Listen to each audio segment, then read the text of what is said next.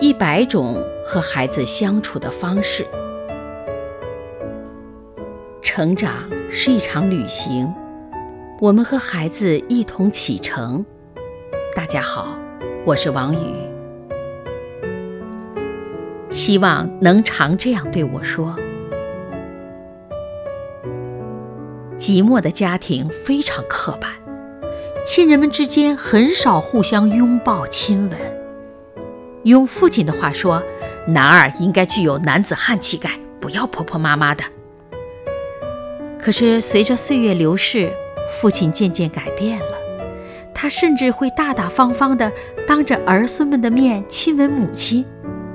有一次，父亲对吉莫说：“一个人的生命如此短暂。”应该将自己内心真实的感情，在活着的时候告诉亲人。寂寞也渴望把对父亲的爱表达出来，然而每次话到嘴边都咽了回去。“我爱你”这句话总是如鲠在喉，想说却缺乏勇气。寂寞觉得自己必须做点什么。一天，他走进父亲的书房，鼓起勇气说。爸爸，我爱你。说完，他颤抖地走上前，亲吻着父亲的额头。父亲并没有抬起头，而是轻轻搂住了寂寞的脖子。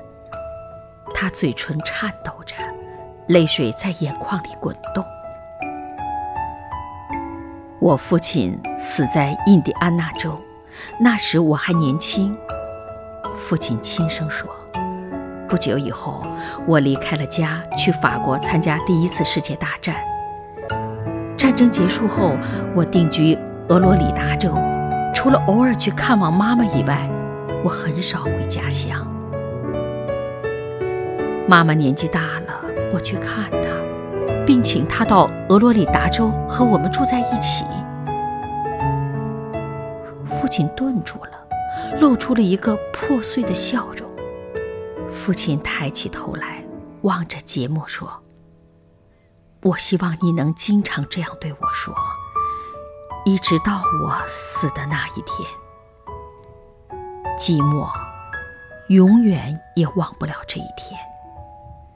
人的自然感情的流露与不得体的举止，这是两个不同的概念。”用我们发自内心的感情，向自己的亲人和自己所爱的人说“我爱你”吧。用实际行动去实践自己所说的话，去真正的爱。